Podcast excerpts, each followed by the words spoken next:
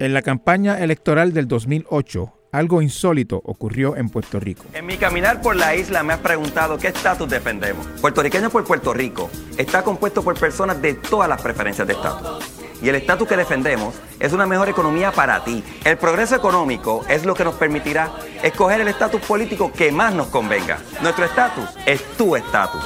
Por eso, estas elecciones, vota por ti, vota por Puerto Rico surgió un partido que no estaba basado en una ideología de estatus. Traemos paz política para nuestro país. Y un mejor ambiente social. Traemos prosperidad económica. Con oportunidades para todos. Creemos en una sola Cámara. Con legisladores sin privilegios. Para eso hace falta toda una legislatura nueva. Con estadolibristas, estadistas e independentistas trabajando por Puerto Rico. Y no para los partidos políticos. El 4 de noviembre, vota por ti. Vota por Puerto Rico.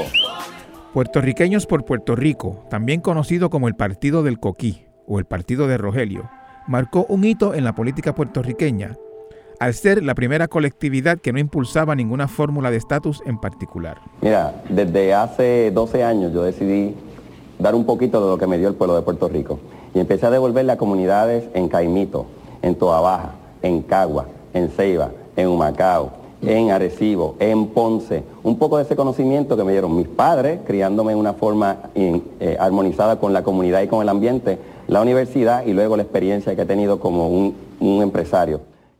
El partido tuvo un éxito modesto, pero por alguna razón las reverberaciones de aquella hazaña todavía se sienten.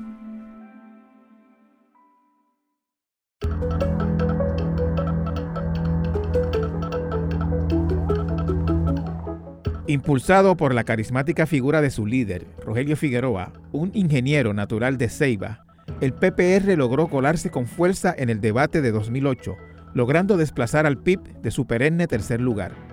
El mensaje enfocado en el ambiente, el desarrollo económico y la creación de riquezas, con planteamientos que entonces eran revolucionarios y hoy son cotidianos, resultó refrescante y en principio cautivador. En las elecciones de 2012, el PPR no tuvo igual desempeño, y al Figueroa irse de Puerto Rico, la colectividad desapareció. 14 años después del surgimiento del PPR, hablamos con Rogelio Figueroa acerca de qué lo motivó a meterse en política, qué aprendió y cómo se siente al ver que por la puerta que él abrió han seguido entrando otros, y al ver que su mensaje de década y media atrás es hoy el mensaje de muchos. A continuación, nuestra charla con Rogelio Figueroa. Rogelio Figueroa Encantado de tenerte en mi podcast. Buenos días, Rogelio. Buenos días, Benjamín. Un placer estar aquí contigo.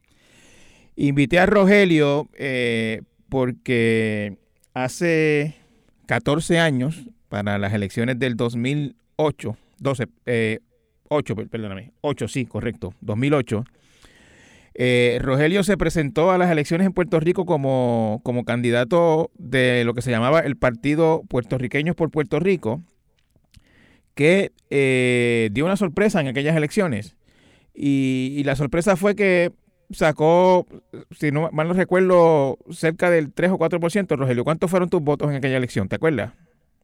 Fue cerca del 3 o 4%, es correcto tu, tu memoria. Exacto. Y, en aquel momento, eh, Rogelio hacía unos planteamientos que parecían, eh, alguna gente los llamaba incluso disparatados, irreales, etcétera pero que con el tiempo se ha venido, hemos venido notando que casi todo lo que Rogelio decía en aquel tiempo eh, se ha convertido en, realidad y en, planteamiento y en conversación cotidiana este, 14 años después. Eh, específicamente lo que se refería al tema ambiental, energía solar, este, energía de hidrógeno, etcétera, cosas que ahora son básicamente regulares en la conversación, en aquel tiempo parecían revolucionarias cuando Rogelio las planteaba este, como candidato a la gobernación. Y, quería empezar la conversación, Rogelio, eh, que me contaras eh, cómo fue que tú llegaste a, ser candidato a la gobernación. Este, la, gente que, los periodistas te conocíamos como una persona de la, de la, del ambiente, valga la redundancia, de la, de la, del ambiente del ambiente, ¿no? De la, del sector ambiental, digamos. Este, era la persona que hacía conferencias de prensa y con, grupos ambientales, etcétera, que organizaba, y de momento sales como candidato a la gobernación. Quisiera que nos llevaras un poquito, Rogelio, hacia ese proceso que te llevó a ti a aspirar a la gobernación. Hay que empezar, como todo en la vida, desde el principio. Eh, yo soy el hijo de doña Juanita y don Cayo, eh, nacido en Naguabo, Puerto Rico, en medio del verdor, del yunque y la playa eh, de Naguabo. Me crié en las parcelas aguas claras de Ceiba, en medio de unas montañas. Detrás de mi casa pasaba una quebrada. Nosotros crecimos caminando por los montes, este, acampando, este, haciendo eh, eh, nada, en contacto con la naturaleza. Y esa fue mi crianza. Y luego que, ¿verdad? A través de las oportunidades educativas de Puerto Rico, yo estudié en el Colegio Mayagüez, me gradué de ingeniería y un día llegó un tío mío con un folleto de fomento diciendo que fomento estaba becando a estudiantes para ir a estudiar a Estados Unidos eh, para luego regresar a Puerto Rico. Yo eh, participé ¿verdad? en la competencia y logré alcanzar una beca de parte de fomento para ir a estudiar a universidades en Estados Unidos. ¿Qué, estudiaste en Mayagüez, Rogelio? Yo estudié ingeniería química, me gradué de ingeniería química de Mayagüez y luego fui a estudiar una maestría de ingeniería química en el Ohio State University. Cuando me gradué de Ohio State, ¿verdad? las primeras ofertas de empleo que aparecen fueron en, en compañías como Procter Gamble y ahí empiezo eh, en Procter Gamble, pero yo identifiqué que, que me gustaba, pero algo me, me faltaba, algo estaba ocurriendo que no me llenaba trabajar en, en, en el tipo de trabajo de, de, consumo, ¿verdad? La producción de productos de consumo. ¿Qué, qué, hacías en Procter Gamble, Rogelio? Yo era, eh, desarrollaba procesos de cosméticos y champú. Yo era parte del, de los equipos que desarrollaron eh, productos con relación a Head Shoulders, Per Plus, este, eh, Pantene, Ivory, eh, todo lo que tiene que ver con detergentes y todo lo que tiene que ver con cosméticos asociados a detergentes, pues yo trabajaba ahí porque mi maestría fue con sistemas líquidos y todo lo que tiene que ver con procesos líquidos. Y entonces empiezo a trabajar allá, eh, pero un día como que no estaba satisfecho. Allá en, en, el mismo Ohio, Rogelio. Exactamente. Yo me quedé en Cincinnati y entonces el gobierno de Puerto Rico me dijo, mira, este, tú tú estudiaste con una beca de fomento para regresar a Puerto Rico. Y la compañía en aquel momento que yo estaba, Procter me dijo, mira, Rogelio, si hay que pagarle al gobierno por lo que el gobierno te dio, nosotros le pagamos y te quedas aquí con nosotros. Y eso me em, empecé a reflexionar. Y yo dije, la realidad es que yo no quiero estar aquí. Yo, yo quiero estar en Puerto Rico. Y justo ahí, justo ahí, cuando estaba en esa, en esa, ¿verdad? En esa eh, decisión, el huracán Hugo pasa por Puerto Rico.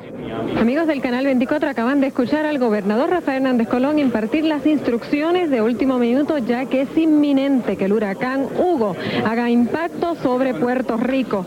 Y el eh, huracán Hugo pasó por Ceiba y destruyó básicamente, ¿verdad? La casa de, de, en parte, la casa donde vivían mis papás, la finca.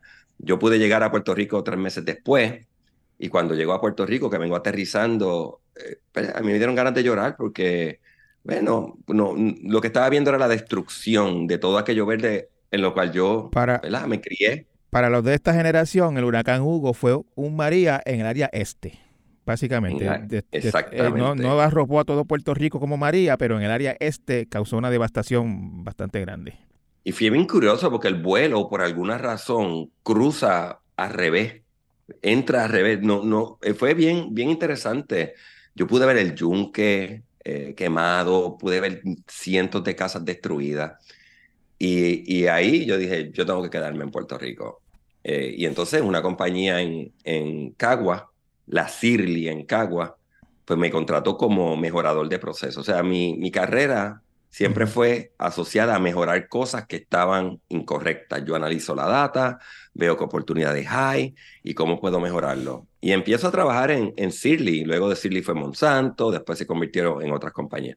Pero eh, eh, como parte de, de, estar en, en yo viajaba, iba a Europa, iba a Estados Unidos y un día estaba en Chicago en una librería en Barnes Noble, que en Puerto Rico no había en aquel momento, y voy por una isleta de libros y veo un libro que se llamaba Green Politics, Política Verde, el nacimiento de los partidos verdes en Europa. Y, ese libro me llamó la atención, lo compro y a la misma vez algo en mí se despertó y compré unos seis libros más, eh, Ecología Verde, este, eh, Deep Ecology, Ecología Profunda, este, el espiritualismo en conexión con la naturaleza.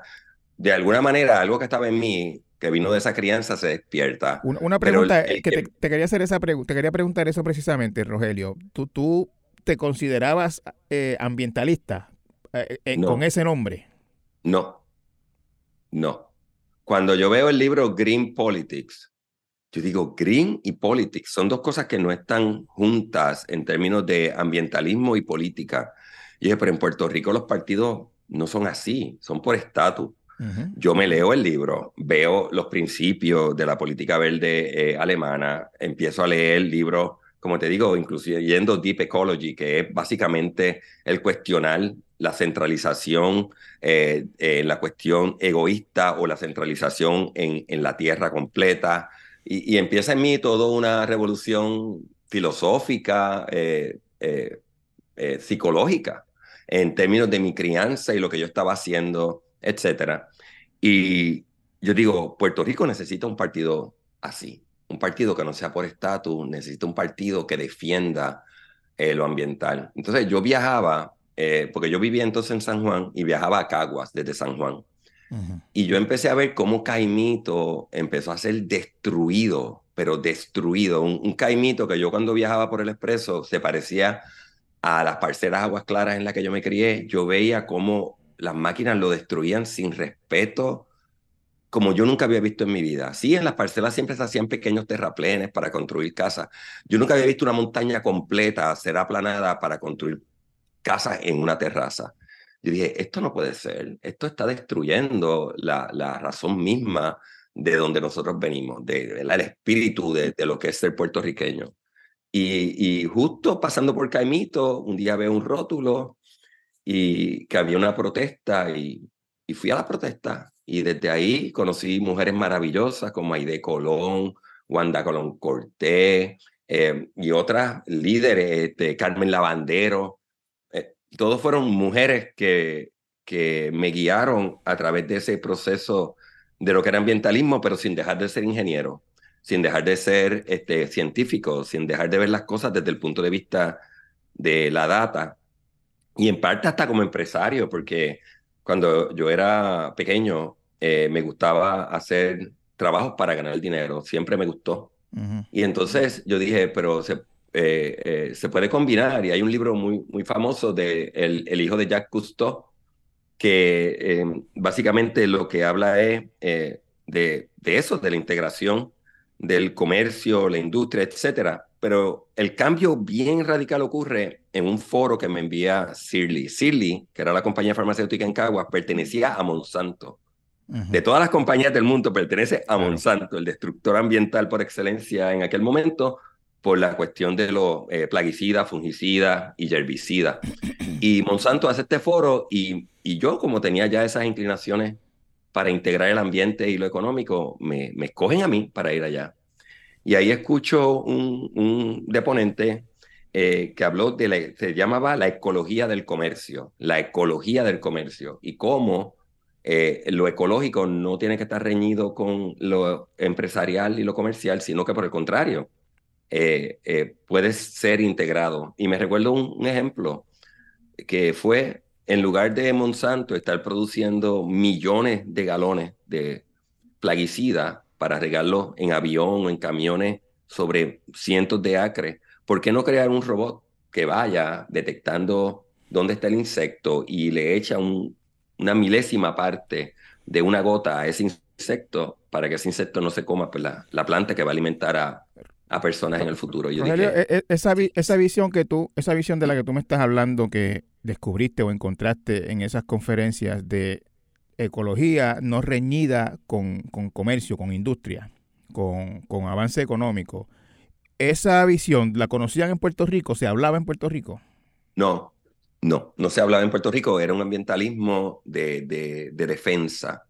Y yo digo, yo quiero participar en, el, en el ambientalismo de defensa porque es importante defender, pero a la misma vez hay que traer alternativas económicas que permitan a la gente tener riqueza y no meramente este, eh, eh, mirar la naturaleza, sino eh, vivirla, disfrutarla, desarrollarla de una manera que no la destruya, sino que al contrario, resalte lo natural, lo construido, lo humano, lo psicológico, lo espiritual. Y esa fue siempre mi visión. Mi visión fue, nosotros podemos tenerlo todo, nosotros podemos lograr el balance que yo entendía que hubo cuando yo era un niño en Ceiba. En Ceiba comíamos, jugábamos, disfrutábamos lo ambiental, estudiábamos, nos desarrollábamos económicamente a través de esos estudios y de nuestro trabajo, eh, trabajo que yo hacía de jardinería, yo hacía trabajo lavando carros, yo hacía trabajo haciendo estructuras artísticas y las vendía en Navidad con un amigo mío. Esa, esa, esa, ese balance e, estructura lo artística. lo que me llevó a mí a decir, hace falta un balance nuevo en Puerto Rico. Un balance donde lo económico es fundamental, porque somos un país que está muy limitado en, en, en nuestro desarrollo comparado con nuestras posibilidades y a la misma vez este ambiente tan maravilloso que tenemos. Y esa es la génesis del, del Partido Puertorriqueño por Puerto Rico. Eh, vamos a lograr un, una política que se enfoque en desarrollar lo humano y lo económico junto con lo ambiental. Pero tú, tú no, o sea, la, mayoría de la gente, por ejemplo, si uno pensaría que una persona adquiere esos conocimientos, esas ideas, eh, esa visión de mundo y busca dónde llevarla a cabo. Por ejemplo, ¿no se te ocurrió, digamos, eh, integrarte qué sé yo, al PNP, al PPD, al PIB, que eran los partidos en aquel momento, y decir, yo quiero estar, o sea, yo, yo, yo vengo a este partido con, con esta idea y no crear tu propio partido. La, lo que me da curiosidad es, Rogelio, la idea de crear tu propio partido. Sí, porque es que no, yo, yo traté, yo fui, yo fui a tantas reuniones, yo fui a tantos mítines de, de los partidos a, a ver dónde estaba eso y no lo había, ni siquiera en el PIB. Yo recuerdo cuando yo fui a una reunión del PIB y yo traté de, establecer que eso era prioridad.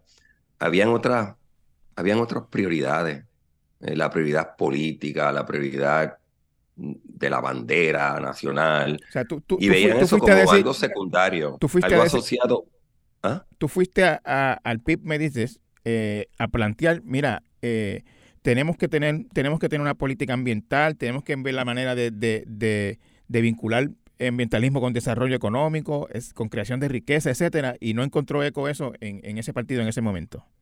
Exacto, pero no estaban de acuerdo con la creación de riqueza. No estaban de acuerdo con eso. Con la creación de riqueza como tal. No, no, no, no veían la creación de riqueza de, una, de un comercio, de una industria, de un eh, empresarismo este, que desarrollara una economía poderosa que fuera posible junto con eh, la protección ambiental. No, eso no, lo había. en aquel momento no existía ni en los grupos ambientales ni en los partidos políticos. Eso no era. Por cierto, no era parte ni siquiera del mainstream en, en los Estados Unidos. el concepto de la ecología del comercio eh, eh, era relativamente nuevo, inclusive en los Estados Unidos. Sí, yo, yo recuerdo, Rogelio, que cuando tú empezaste a hablar públicamente, a mí personalmente me llamaba mucho la atención ese, ese asunto de, O sea, tú planteaste el ambientalismo de una perspectiva distinta a la que se entendía en Puerto Rico. E incluso yo creo que a la que se sigue entendiendo en este momento. Eh, eh, en ese sentido de que, de que en el ambientalismo, en la protección del ambiente, había, por decirlo de la manera que se entienden las cosas aquí, había dinero. Mira, no, no tenemos que, que escoger entre hacer negocio y cuidar el ambiente. Las dos cosas se pueden juntar y, y, hay cómo. Y, y, eso, ese era un, poquito mucho, o sea, ese era mucho tu planteamiento, ¿no? ¿Me equivoco o no? Totalmente correcto, sí. Y hay un concepto que se llama buen diseño. Buen diseño es, simple y sencillamente, considera todas las cosas en el momento de, eh, de tú plantear una solución. Y cuando yo participo en el ambientalismo, yo traigo el concepto de buen diseño. Yo era el, yo era el ingeniero de, los, de las ambientalistas ahí de Colón, eh, Wanda, Wanda Colón Cortés, eh, Gloriela, Gloriela Muñoz, entre otros, que yo participé con ella, inclusive Carmen Lavandero, y muchas veces tuve choques con ellas eh, por, por el planteamiento de que no, tiene que haber desarrollo económico. Lo importante es que no sea un, desarrollo basado en, en, ¿cómo se llama?, en, en excavadoras destruyendo. Tiene que ser una cosa armonizada, como hacen, hacían nuestros antepasados, que podían integrar todo para crear un balance que fuera sustentable. Y sí, eh, no, no fue libre de controversia, ni siquiera con los grupos ambientales con los cuales yo colaboraba.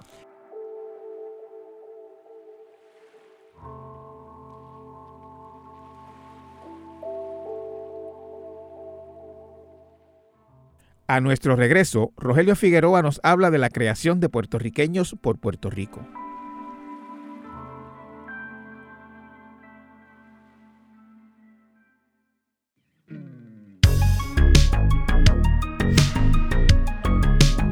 ¿Quieres saber cuáles son las principales noticias temprano en la mañana? Soy Justin Miguel Santiago Colón, productor de En Diario, donde te resumimos toda la información que necesitas saber para comenzar tu día. En Diario, disponible de lunes a viernes desde temprano en cualquier plataforma para escuchar podcast. Te esperamos.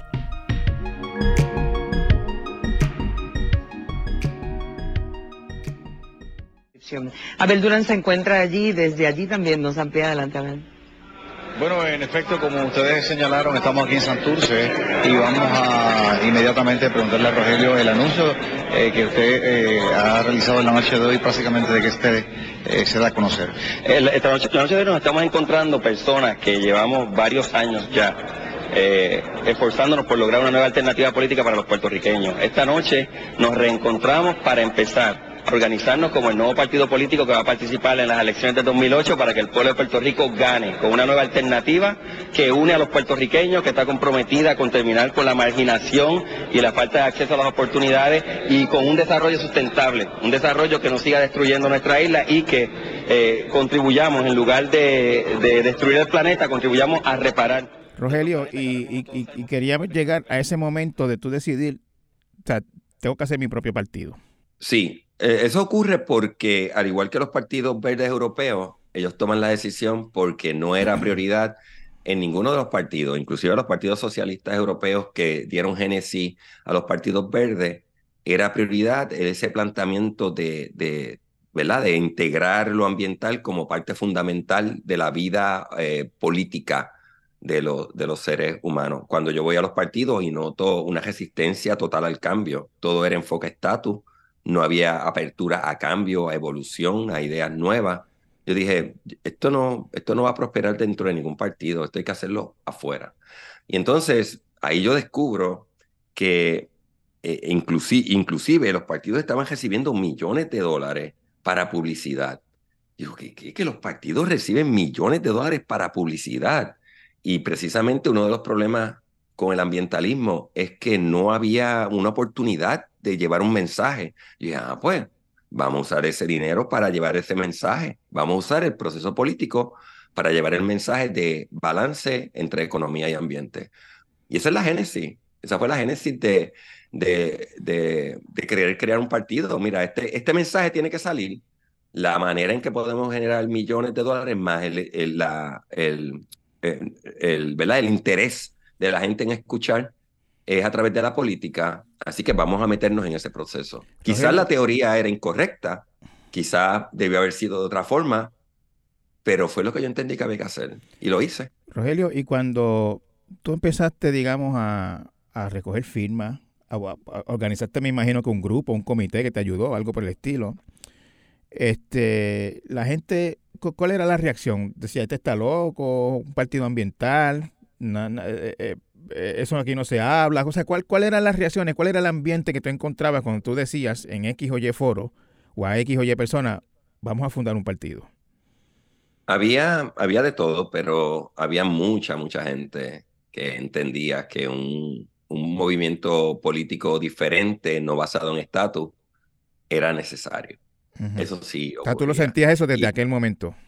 Desde el principio desde el principio. Y era típicamente gente no asociada a los partidos. Ese mensaje dentro de los partidos obviamente no, no va a calar porque ya hay una dependencia económica psicológica dentro de los partidos. Pero yo descubrí que había mucha gente que no tenían esa atadura. Así que esa fue la, a la gente que yo empecé a ir y, y empecé, inclusive en los grupos ambientales no hubo mucho, eh, no hubo mucha apertura a un partido de ese tipo, pero entre los humanos normales y corrientes, educados este, o sensibles, sí había apertura.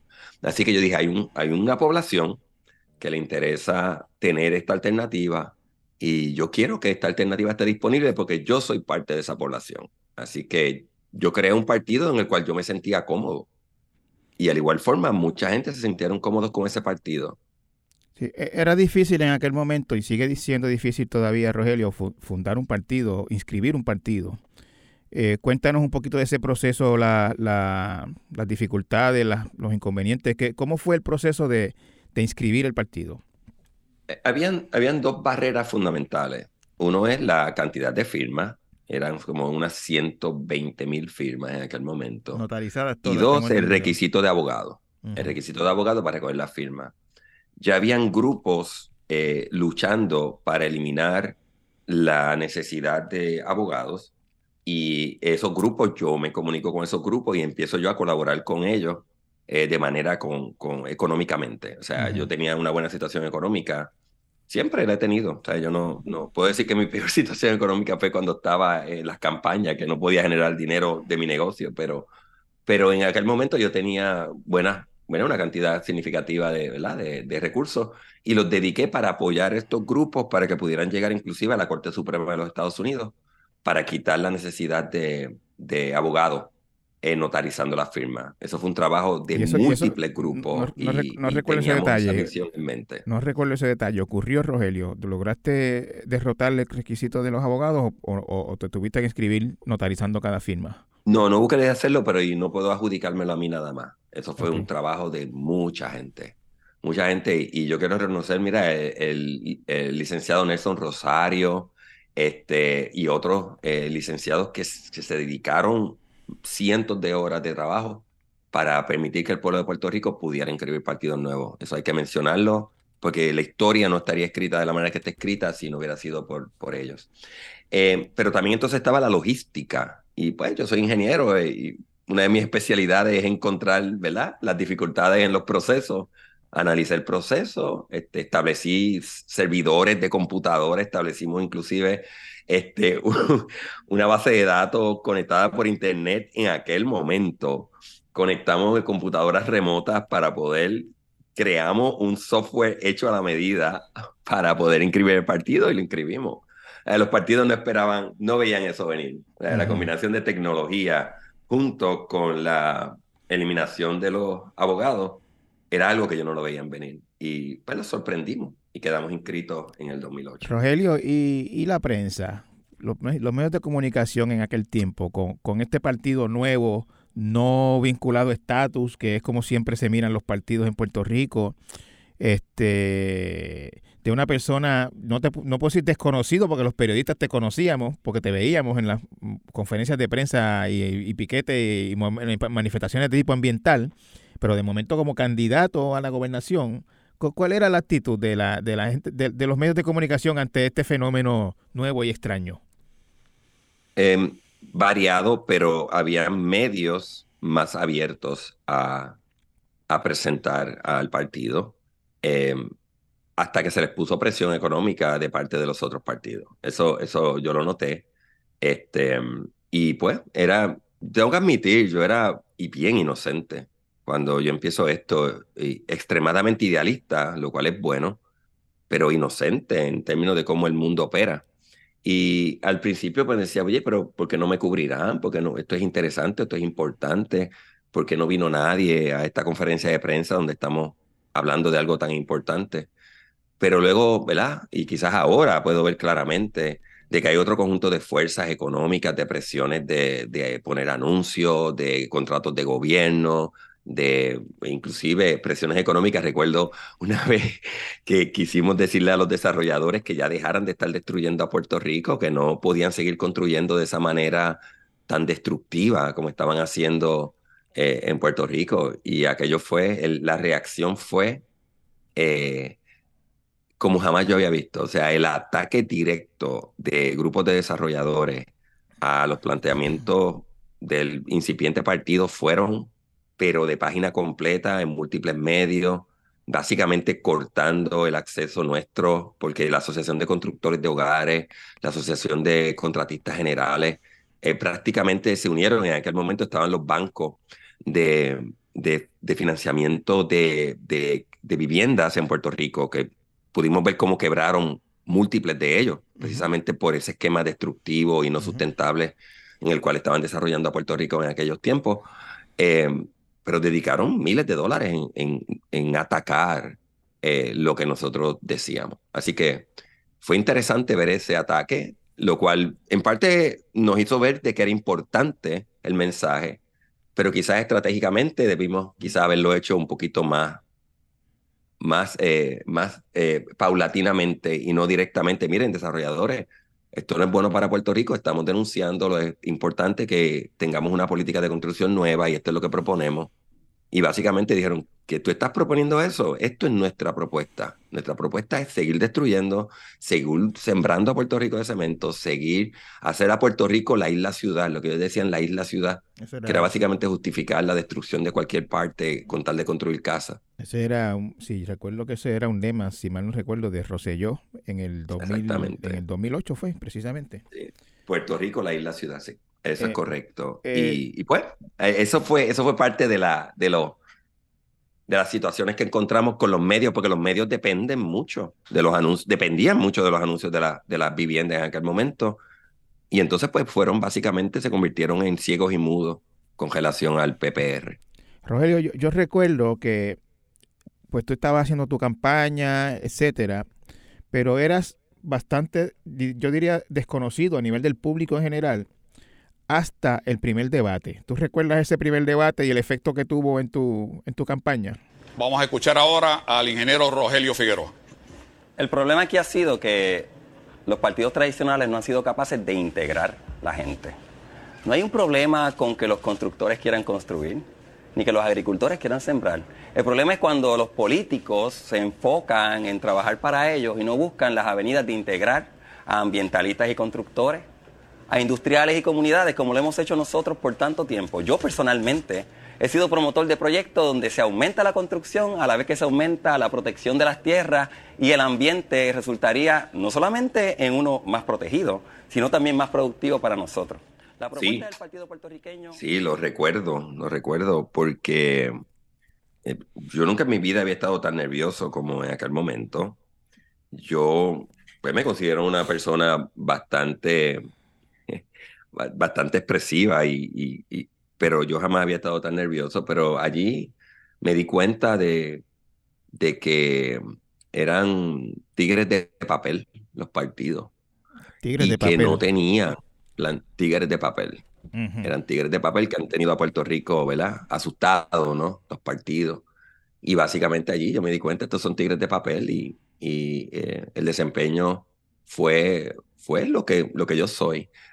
Em, sí, ahí cambió, ahí cambió todo. Ahí cambió todo. Buenas tardes a todos los puertorriqueños y puertorriqueñas en todas las partes del mundo. La verdad que se siente bien rico estar aquí esta tarde. Qué bien se siente compartir con tantos coquíes que están congregados Después de ese debate, Rogelio, eh, cuéntame en la calle cómo era la cosa diferente. ¿Qué, ¿Qué notaba distinto cuando participaste en ese primer debate, te diste a conocer, causaste una impresión positiva y de momento, pues, eh, el, Partido Puertorriqueño por Puerto Rico ya no era el sueño solo de Rogelio, sino que empezaba a, a ganar adeptos entre otra gente. Empieza a subir, eh, pero a la misma vez empiezan los ataques eh, mucho, pero mucho más fuertes. Eh, por ejemplo, muchos famosos eh, programas de análisis realmente no son tal cosa, son, son gestores de parte de los partidos y entonces modifican todo el análisis para, para presentarle al pueblo un análisis falso. trayendo planteamientos incorrectos sobre PPR. Entonces, cuando tú tienes todos los medios o, o gente allegada a los medios estructurándose alrededor de, de, ¿verdad? El poder económico de los partidos y los desarrolladores en aquel momento, que eran los que, los que realmente contribuían mucho con los partidos, pues la voz del, del PPR se redujo, pero algo seguía corriendo, algo seguía corriendo, como diríamos ahora, como eh, bajo tierra, seguía regándose la voz y seguía intensificándose la, la información falsa o la información eh, exagerada, negativa de parte de, del partido, de parte de, de los miembros del partido, de las ideas del partido. ¿Cuáles, o sea eran, ¿cuáles eran esas, Rogelio? ¿Cuáles eran esas eh, ideas o, o, o, informaciones falsas o tergiversadas que se propagaban acerca de, de, de PPR? Por ejemplo, decían, no, esto lo, lo, que, lo que ellos quieren es poner calentadores solares encima de todas las casas. Eso no es correcto. Nosotros queríamos toda una estructura económica basada en, en electricidad producida por, por recursos puertorriqueños, con el sol, con el viento, este, la, la, la reconstrucción de las viviendas para que las viviendas fueran saludables, no las viviendas bien poco saludables y hasta psicológicamente eh, impactantes que vemos en Puerto Rico en términos de estética, en términos de, de, de la calidad del aire dentro de las casas, Pero, de los materiales. Te, te, te, oye alguien, te oye, te oye alguien, y eso fue, eso fue, esa es una de las razones por la que está, por la que estamos haciendo esta entrevista, es que te oye alguien ahora, 14 años después, y dice, pero ¿qué tiene eso de, de, de raro, de, de, de, energía solar, si eso es lo que todo el mundo está buscando ahora, ahora, 14 años después? Eh, sí. Este, ¿qué, qué, qué tú, o sea, que, es que más allá, más allá de energía solar era un concepto de la autosuficiencia. Exactamente. Eh, el concepto de autosuficiencia es básicamente lo que rechaza los planteamientos de los tres partidos. Eh, la autosuficiencia de la gente, que uno como individuo pueda ser autosuficiente, que yo con lo que llega a mi techo, yo pueda producir toda mi electricidad que yo con el patiecito que me rodea yo pueda producir en conjunto mío o con otras personas o inclusive con áreas baldías al día de hoy llenas de maleza en Puerto Rico, se pueda producir comida en exceso para todos los puertorriqueños y para exportar, porque la cantidad de terreno en Puerto Rico eh, da y sobra, siguiendo prácticas reconocidas mundialmente para la producción de alimentos orgánicos y sustentables. En aquel momento inclusive nosotros traímos la, la producción de alimentos orgánicos saludables, contrario a, lo, a la comida rápida que estaba proliferando y, hoy causa tanta diabetes, enfermedades del corazón, etcétera, en Puerto Rico. O sea, era un mensaje de desarrollo económico en armonía con lo humano y con lo, y con lo natural. Pero obviamente se, eh, se reducía en, en, términos del espacio que, que se podía traer, etcétera. ¿Qué, ¿Qué hay diferente ahora? Que si nosotros hubiéramos hecho eso en aquel momento, eh, casi 20 años atrás, porque esto empezó, el mensaje del PPR empieza en el 2004. Nosotros inclusive nos inscribimos en tres pueblos en el 2004. El mensaje grande empieza en el 2008 porque logramos la inscripción en todo Puerto Rico. Nosotros nos inscribimos en Ceiba Vieques, Culebre y Rincón en el 2004. Y si nosotros hubiéramos cogido la guagua de la autosuficiencia económica en aquel momento, Puerto Rico sería muy distinto al Puerto Rico que nosotros vemos hoy. Y esa era la visión del PPR para Puerto Rico, autosuficiencia. Pero los tres partidos dependen que los humanos en Puerto Rico, los, seres humanos que viven en Puerto Rico, sean dependientes, dependientes o de los Estados Unidos o dependientes de un idealismo, nacionalismo eh, que ya no está sustentado en las posibilidades, ya no estaba sustentado en las posibilidades reales de Puerto Rico, ni en las mejores opciones para Puerto Rico o, o, o, simple y sencillamente en el miedo al cambio. Yo, y, yo... y, ese mensaje de autosuficiencia y yo diría de potencia eh, individual de cada, todos y cada uno de los ciudadanos, más allá de su edad, más allá de donde viven, si es urbano, si es en el campo, eh, en todos, todos, todos en Puerto Rico teníamos acceso a, a, riqueza en forma de un turismo sustentable, en, en, en, pueblos redesarrollados, en forma de energía que cae en los techos, en forma de... Eh, producción de alimentos, en forma de eh, internet y, y, manejo de tecnología. Así que yo, yo recuerdo... Eh, ese, ese, era el mensaje. Sí, yo recuerdo, Rogelio, que tú hablabas de un concepto que después, eh, ahora es como, como de todo el mundo, que tú decías que Puerto Rico podía ser como una especie de hub de, de, de creación de energía renovable, de sol, de viento, etcétera. Este, y yo pues quisiera que nos contaras de las reacciones que tú recibías cuando tú hablabas de eso en el 2004 y 2008. Yo, por ejemplo, recuerdo que te decían que era fantasioso, que estabas enajenado de la realidad, que eras un irresponsable al decir cosas así, eh, etcétera. cuéntanos de ese proceso, Rogelio. Ese es el proceso eh, político. Em, y el proceso político en Puerto Rico eh, se basa en, en destruir. Y, y, en Puerto Rico, pues, el proceso político es destruir todo lo que pueda representar algo positivo. Y ese es, la, ese es lo, lo, trágico de los partidos eh, en Puerto Rico. Y el proceso político en general, a nivel global, eh, muchas veces se fundamenta más en destruir que en, en proponer. Hay, hay pueblos donde se propone más y hay pueblos donde se destruye más. Eh, y hay pueblos que cambian de ser destructivos a constructivos y, y a. O sea, que el proceso político determina la felicidad de, los seres humanos y el que los seres humanos se envuelvan en el proceso político es fundamental para asegurar su bienestar.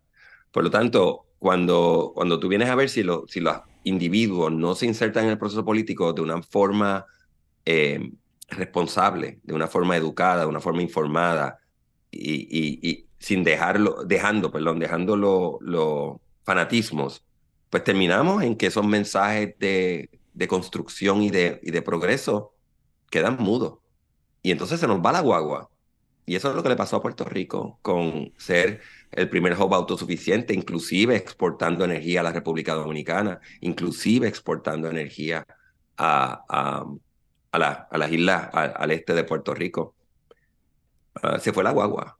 Y el problema, ¿verdad? De cuando se va la guagua es que tienes que esperar la próxima guagua. No hay, no hay guaguas entre medio. vamos, a hablar, en, vamos a hablar en breve de, de esa próxima guagua que, que queremos que debemos esperar, pero quisiera entrar, eh, Rogelio, un momentito en otro planteamiento muy controversial que tú hiciste en aquel momento y que otra vez el tiempo te dio, pienso yo, la razón. Que tú, habla, tú hiciste un llamado a reproducirse a los puertorriqueños. Este, ¿Te recuerdas ese momento y, qué te motivó a decir eso y, cuál fue la reacción?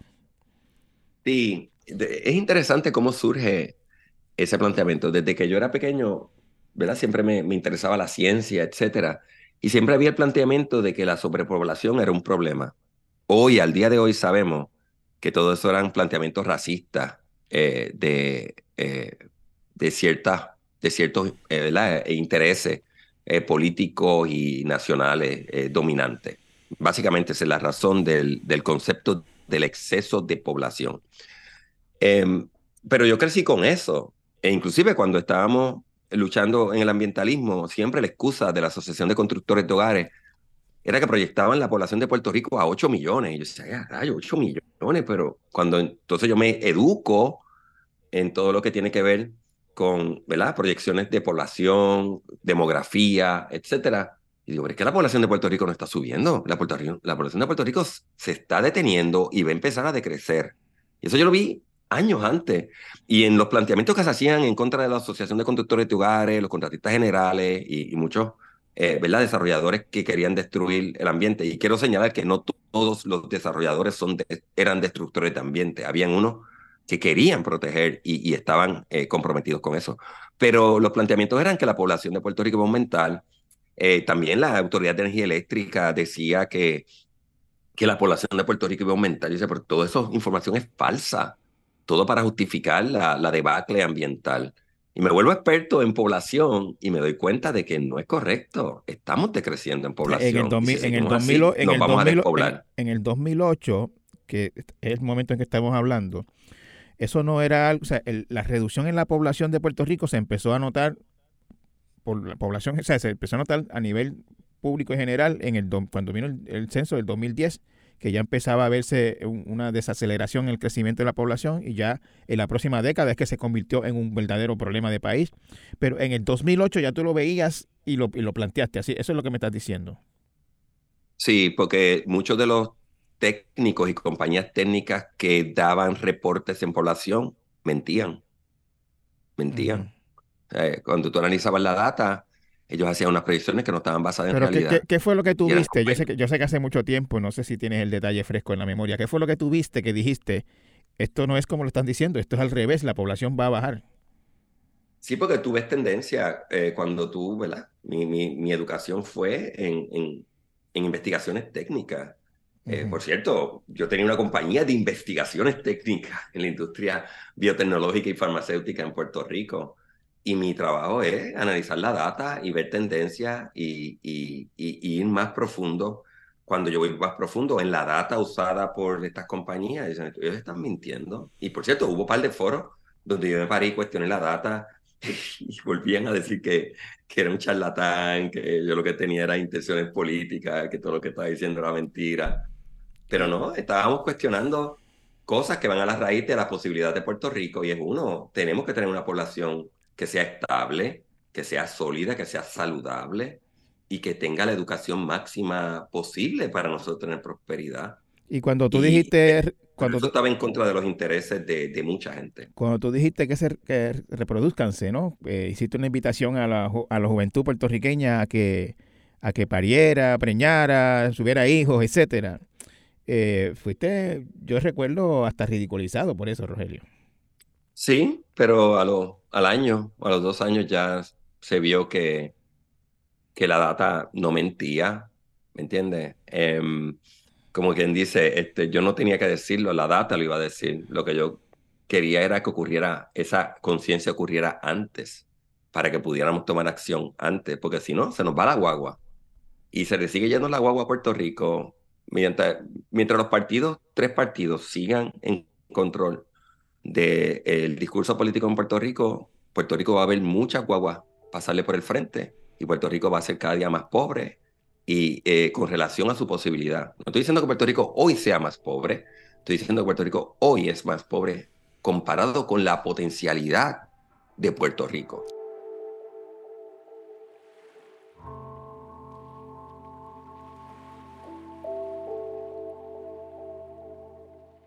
En breve, Rogelio Figueroa nos habla de lo que entiende es la próxima guagua que Puerto Rico no debe dejar pasar. Sigan con nosotros. La economía de Puerto Rico y las implicaciones sobre tu vida son temas que no debes perderte. Para mantenerte al tanto, puedes suscribirte gratis al newsletter A Fin de Cuentas, en el que la periodista Joan Isabel González, editora de negocios, te mantiene informado acerca del quehacer económico y empresarial, tanto en la isla como a nivel internacional. Regístrate en la página principal del nuevodía.com en la pestaña de newsletters. Espéralo en tu correo electrónico cada jueves. Pasamos con el candidato del PPR. Hay una fábrica de violencia en Puerto Rico y es la desigualdad a la que son sometidos la inmensa mayoría de ustedes. Desigualdad en acceso a educación, desigualdad en acceso a empleo, desigualdad en el acceso a alcanzar sueños de crear tu empresa y tener éxito. Con desigualdad no hay justicia y si no hay justicia no puede haber seguridad. Sí, antes de llegar al momento, antes de llegar a ahora, que quiero que hablemos de la situación actual de Puerto Rico y esa próxima guagua que no se nos puede pasar según tu, tu planteamiento. Eh, tú tuviste un desempeño que fue sorprendente en las elecciones del 2008. Este, le ganaste, le sacaste, recuerdo, creo que el doble de votos del PIB o algo así, eh, que era siempre el tercer partido, ¿no? en aquel momento se convirtió, fue por aquella elección en el cuarto. Tú volviste en el 2012 sin embargo, eh, no tuviste el, mismo éxito. En el 2012, ¿qué, ¿qué, fue diferente en el 2012 que no te fue igual que en el 2008? Eh, primero que el factor sorpresa no estaba allí. Ya los partidos y todos los que viven de los partidos, tanto a nivel municipal, estatal, pues ya, ya sabían la amenaza que representaba el mensaje del PPR, así que ya estaban preparados y el ataque era desde el primer día, inclusive con la inscripción. con la inscripción eh, los ataques con la inscripción y detener la inscripción, aún con todo el trabajo que eso da, eran implacables porque no se podía eh, eh, permitir que el PPR se inscribiera de nuevo. Y yo recuerdo que el, el día donde yo más prensa, cuando digo yo, quiero decir el partido, ¿verdad? Todos los que estábamos ahí, era un grupo extraordinario de puertorriqueños valientes y que, que, que aman a Puerto Rico. Em, el día que más prensa tuvimos era el día que se supone que yo fuera preso por la acusación de que habíamos falsificado cientos de miles de, decenas de miles de firmas.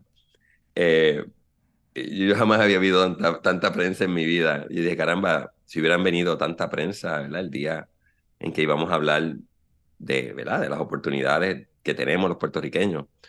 Pero pues, quizás fue un poquito decepcionante para, para muchos que estuvieron allí, que no fui preso ese día. Este, pero te podrás imaginar cuando una persona. No fuiste, ningún, no fuiste ningún preso un ningún día. normal, un puertorriqueño normal y corriente que solamente desea que Puerto Rico tenga unas alternativas para traer su mensaje. Ir preso por alegaciones falsas, tanto de los tres partidos dentro de la comisión, como por los medios, como por toda una estructura que quería destruir la posibilidad de un mensaje nuevo. Así que te puedes imaginar cómo uno no va a sacar menos votos. Ah, tengo que también mi propia responsabilidad. Yo tengo que admitirlo. Em, yo asumo la responsabilidad de haber cambiado el mensaje. Eh, el mensaje de ambientalismo cambió a un mensaje de que se nos va la guagua, está perdiendo, eh, ¿verdad? Deja de comerte la misma política, el famoso anuncio de las moscas, es un anuncio bien fuerte. Eh, los anuncios donde íbamos directo contra el racismo y el clasismo en Puerto Rico. Hubo anuncios que nosotros hicimos directamente contra el racismo y el clasismo. Hubo anuncios contra la muerte, el asesinato que ocurría por la falta de educación. Esa muerte trágica donde jóvenes mataban a otros jóvenes. Te puedes recordar de esos crímenes tan horrendos que estaban motivados por el odio de un puertorriqueño contra otro, por la falta de oportunidad económica, por, por, por el por el resentimiento de no haber recibido las mismas oportunidades de desarrollo, los puntos de droga. O sea que el mensaje cambió de un mensaje enfocado en el ambiente a un mensaje enfocado en el, en el, en el daño que nos estábamos haciendo. Y yo creo que ese mensaje quizás no era el mensaje adecuado en aquel momento. Quizás haber seguido con el mensaje ambiental era lo correcto. Pero lo que mi corazón me decía era que yo tenía que hacer entonces el mismo tipo de denuncia que hice de un proceso destructivo del ambiente era un proceso destructivo de lo que nosotros éramos como humanos. Y ese mensaje no, no caló en los puertorriqueños. Al contrario, yo entiendo que cerraron muchos que tenían las ventanas abiertas y las puertas abiertas a ese mensaje, las cerraron. Era muy fuerte, era muy realista, era muy crudo, era muy doloroso el hablar de racismo, el hablar de, cómo nos asesinamos nosotros mismos, en cómo la falta de educación y la exclusividad de uno resulta en que otros tengan resentimiento contra otro puertorriqueño. No era el tiempo. Así que yo asumo la responsabilidad por la, por la reducción de votos también. Sí, eh, Rogelio, tú, tú mencionaste hace un momento en, en esta respuesta que PPR en la segunda campaña denunció racismo y clasismo. Y, yo quería preguntarte si en tu desempeño como figura política en, esas dos, en esos dos ciclos electorales, tú sentiste en algún momento eh, la caricia, por decirlo de alguna manera, de, del racismo o el clasismo, que en los dos casos contigo, que eres de un origen eh, pobre y eres un hombre negro, pues están presentes. Si, si tú sentiste que eso tuvo alguna algún impacto o alguna, matizó de alguna manera la, la, forma en que se te trataba y se te, se te manejaba a nivel público. Claro, claro que sí. El racismo en Puerto Rico es real. Y, y el racismo en Puerto Rico es bien interesante porque Puerto Rico fue hecho de mucha gente pobre. De Puerto Rico, los que llegaron a Puerto Rico de Canarias, de, de Extremadura, del sur de España, eh, eran gente bien pobre. Pero fuimos llevados a, a querer que el otro fuera menos para nosotros sentirnos ricos. Y entre otras cosas que el otro fuera menos, pues sexismo, el control y dominio de la sexualidad femenina, mayormente la exaltación y resaltación de una sexualidad falsa masculina. Este, el, el racismo, mira, este negro es mulato, mulato inteligente o es, o es o es... Eh, y, es interesante que mientras tú no demuestras que quieres acceso al poder, eso ¿verdad? se deja pasar. Pero tan pronto tú demuestras que, que quieres acceso al poder y que quieres el acceso al poder para transformar significativamente la manera en que estas figuras con una estructura clasista se ubicaron, pues los ataques son peores aún, en, a, términos de animalizar, en términos de de em, reducir en términos de la humanidad de los individuos, ubicarte em, tendencias em, de preferencia eh, eh, en términos de las relaciones que pueden o no ser eh, falsas o correctas o incorrectas, pero puestas en términos negativos. Así que sí, el, el, que un hombre negro esté buscando el poder sí levanta mucho miedo. Pues, ¿Me, puedes contar, ¿recuerdas algún, ¿recuerdas algún incidente en particular, algún comentario que escuchaste, algo que te pasó, que, que, tú decías, wow, esto eh, yo recuerdo uno que era, hubo una persona muy conocida en los medios, no voy a decir el nombre, pero eh, hubo una, una actividad que se hizo en Caimito, donde yo estuve presente, y se tomaron unos videos, eh, ¿verdad? Desde lejos. Y cuando yo iba caminando y hablando con la gente, me ponían hablando como si fuera un simio. Eso fue una figura muy conocida en Puerto Rico, tenía un programa de televisión y y mientras yo hablaba con la gente, en lugar de yo hablar con la gente, ponían el, el sonido de un simio o gorila que estaba hablando con la gente. Qué bárbaro. Qué bárbaro. Eh, eso, eso es así. Eso es así. Y, y eso era entre otras. Pero vuelvo, eso no es una cuestión personal, porque yo viví eso desde niño y yo entro en la política reconociendo eso. Lo que yo quiero llevar con este podcast no es una cuestión de cómo yo como persona, es como nosotros los puertorriqueños nos destruimos nosotros mismos con ese, con ese tipo de falsedad desde la cual llevamos nuestras vidas, que hay unas personas que son menos y otras personas que son más. Eso en los puertorriqueños está claramente insertado y ningún partido quiere salir de eso, ninguno. Ninguno de los partidos tradicionales de Puerto Rico, porque todos los partidos tradicionales de Puerto Rico se fundamentaron en la política de la hacienda. La política de la hacienda es hay una persona que sabe más que es superior y hay otro montón de gente que lo que están ahí es para servir los intereses del hacendado, de la hacienda cañera, de la hacienda cafetalera, de la hacienda eh, eh, de tabaco en, en Puerto Rico. Ese, los tres partidos se estructuraron en eso y todos ellos están en función de esa estructura económica política. Y hasta que nosotros no saquemos esos partidos que fueron creados en la época del cañaveral en Puerto Rico y entremos en, partidos que estén creados en la época de las comunicaciones, el Internet y la tecnología, nosotros vamos a seguir perdiendo las guaguas que pasan por nuestro, por nuestro, por nuestro frente. Sí, Rogelio, este, después del 2012, eh, pues cerraste operaciones en Puerto Rico, básicamente. Eh, se acabó el partido, eh, dejaste de participar públicamente en debates, te fuiste de Puerto Rico eventualmente. ¿Terminaste frustrado, Rogelio, esa, esa, esa, esa, experiencia en la política partidista? No, yo, yo veía mi participación en la política en Puerto Rico como una oportunidad de contribuir y crear.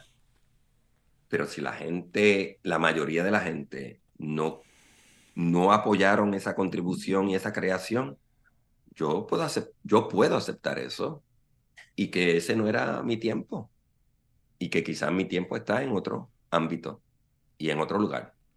Y así que decidí buscarlo en otro ámbito y en otro lugar y pues ha sido mi tiempo en, en, en el desarrollo de mi, de mi empresa, de mi, creatividad, de mis opciones. Así que eh, yo no, no lo veo a mal. Yo entiendo que uno no debe seguir eh, persistiendo donde uno no ha podido eh, crear algo que va creciendo, sino algo que se reduce. O sea, en 2008 tuvimos muchos votos, 2012 tuvimos menos votos.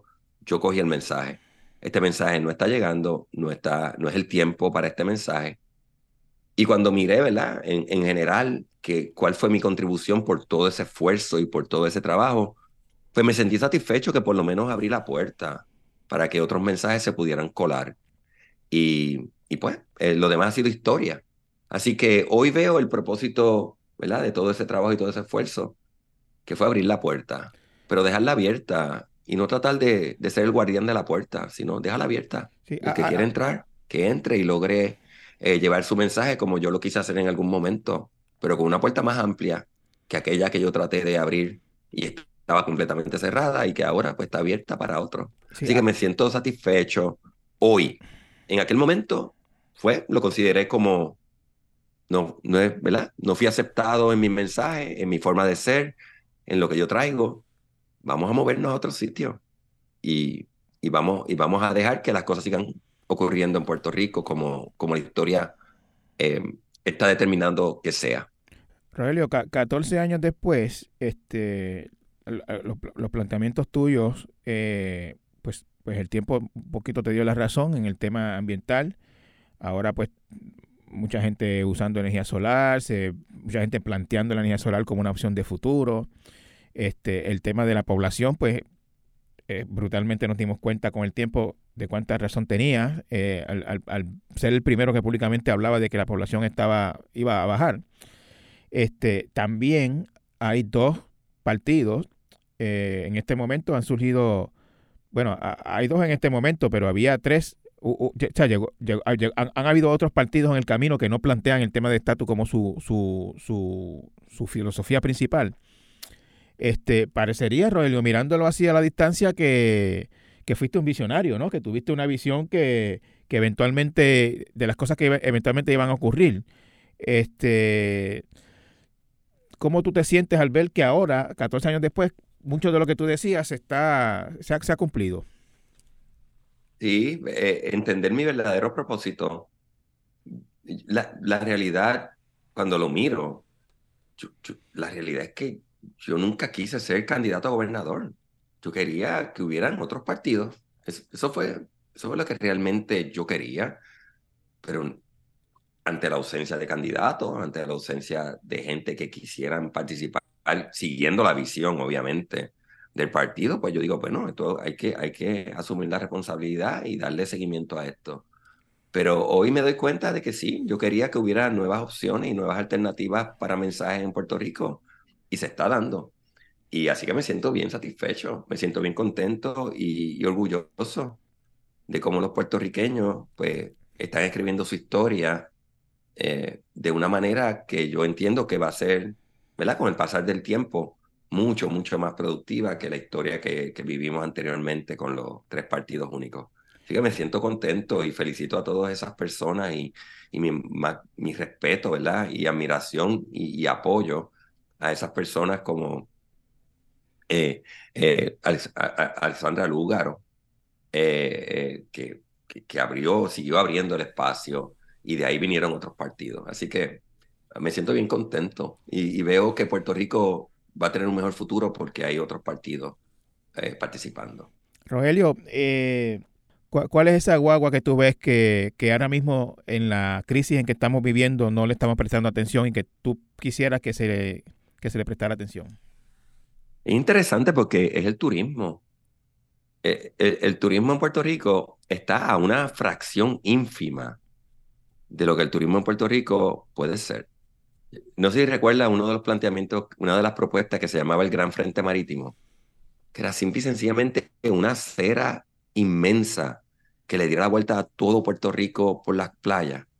Y en lugares donde había mangles, pues hacerlo de una manera que fuera elevado, en otro lugar, y que a lo largo de toda esa gran acera, diseñada para bicicletas, para todo tipo de vehículos, para impedidos, etcétera, hubieran hostales, que ahora se llaman Airbnb, pero eran hostales, le decíamos en aquel momento, porque el concepto de Airbnb no existía en aquel momento. Este, hubieran hostales a, través que fueran eh, administrados por la gente, que hoy lo hacen con, con Airbnb y VRBO. O sea, el turismo en Puerto Rico es una fracción ínfima. Pero en, en Puerto Rico ahora mismo, Rogelio, lo que hay es un problema grave de proliferación de Airbnbs que están este, alterando el mercado de bienes raíces, desplazando gente. No será de eso que tú estás hablando, ¿no? Vuelvo, es que todo, todo se basa en balance. Eh, en ese balance es lo mismo que el concepto de ambiente y desarrollo. No es una cosa o la otra. Se puede tener Airbnb si se puede tener comunidad. Hay, hay comunidades. Por ejemplo, si tú vas a Palm Springs, los Airbnb no pueden estar como están en Puerto Rico, prácticamente, eh, como dirían, al garete.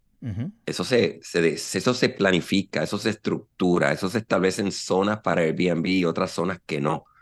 Eso, es, eso está totalmente dentro de la capacidad de los puertorriqueños, pero volvemos, si estamos entretenidos en pelearnos y destruirnos unos a otros por la división política tradicional que todavía existe, en reducirnos y vernos a menos unos a otros por el racismo y el clasismo, que es la base fundamental de la que es la base fundamental de la mentalidad económica y política en Puerto Rico. Si nosotros todavía nos vemos reducidos en, en unos pensamientos de reducción, no solamente por los colonizadores americanos, sino por el cuarto piso puertorriqueño y los hacendados puertorriqueños, las guaguas se van a seguir yendo. ¿Por qué? Porque no nos vemos con la grandeza y en la potencialidad que nosotros como individuos y como colectivos en nuestra familia, en nuestra comunidad, en nuestro pueblo, y luego al final en un, en un Puerto Rico colectivo grande, tenemos. Así que se van a seguir yendo las guaguas porque estamos entretenidos y estamos limitados por dos pensamientos básicos. Estamos divididos por estatus y hasta que se resuelve el estatus nosotros no podemos hacer nada. Dos, hay unos puertorriqueños superiores y otros puertorriqueños inferiores. Y los superiores tienen acceso a la educación y, a, la, y al desarrollo económico, mientras que otros lo que tienen acceso es a vivir en dependencia y en reducción. Eso es lo que destruye a Puerto Rico. Eso es lo que evita que cojamos la guagua. Y va a seguir evitando que cojamos la guagua hasta que nosotros, a través de nuevos partidos, no basados en la mentalidad de la hacienda, ni racista ni clasista, ni basados en, en la reducción de nosotros mismos, eh, inculcada por los hacendados puertorriqueños y por los colonizadores externos, nosotros no vamos a, a, a poder aprovechar. En este caso, el turismo. Y si te fijas, el Gran Frente Marítimo puede ser desarrollado y, puede ser que se hagan hoteles, hoteles y, y, y, vivienda. Puede ser que sea una combinación distinta. Otra es la agricultura orgánica. La agricultura orgánica hecha de manera sustentable es el gran mercado del siglo XXI. Tercero, la robotización de muchas actividades. Y decir, ah, pero vas a sustituir los empleos por robots. No hay quien lo evite, eso viene. Vamos a coger esa guagua. ¿Por qué no nos preparamos para la guagua de crear los robots que van a, desarrollar lo agrícola, que hoy no existe en Puerto Rico? ¿Por qué no desarrollamos la guagua para crear los robots que van a, a apoyar el mantenimiento y la mejoría de la apariencia de nuestras comunidades, que ahora al día de hoy está en pésimas condiciones?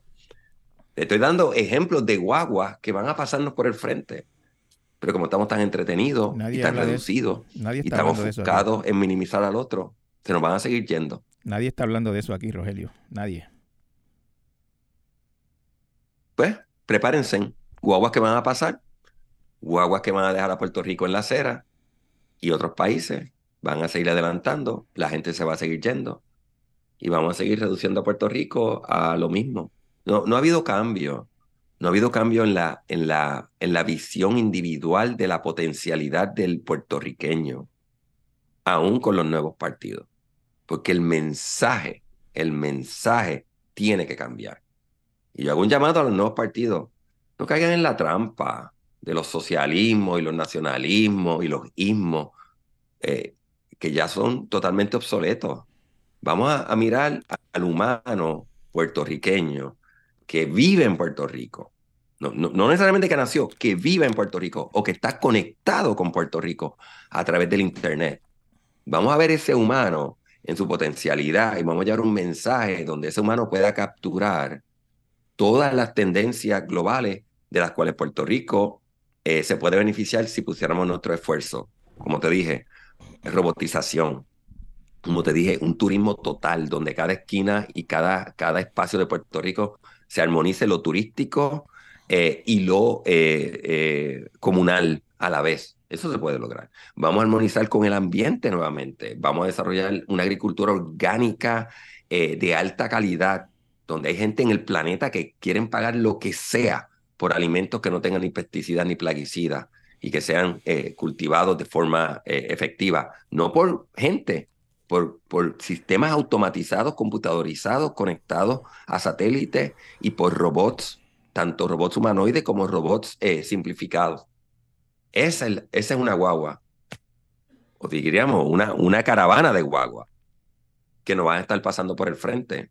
¿Va a estar Puerto Rico listo para montarse en ella? Va a depender de cada uno de nosotros. Rogelio, eh, un millón de gracias por tu tiempo. Eh, te deseo mucho éxito y, y me gustaría que estuvieras acá con nosotros en Puerto Rico en algún momento en el futuro. Muchas gracias a la oportunidad que me da Benjamín y a GFR Media por esta entrevista y por vivir quizás lo que ha guiado mi vida, en lo que uno siente y lo que uno eh, percibe como correcto, uno debe comunicarlo. Uno no debe quedarse callado. Uno debe asegurarse que aquello que uno entiende que es de beneficio a todos, le llegue a todos. Muchas gracias, Rogelio. Muchas gracias.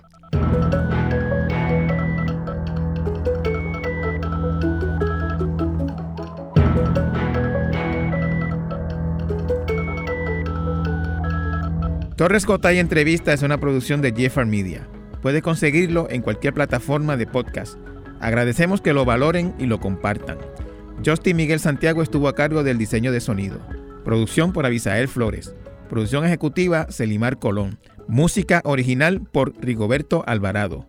Denis Rivera Pichardo es nuestro editor audiovisual. Rafael Lama Bonilla es el director general de Jeffar Media. Los esperamos la próxima semana en un nuevo episodio. Hasta entonces.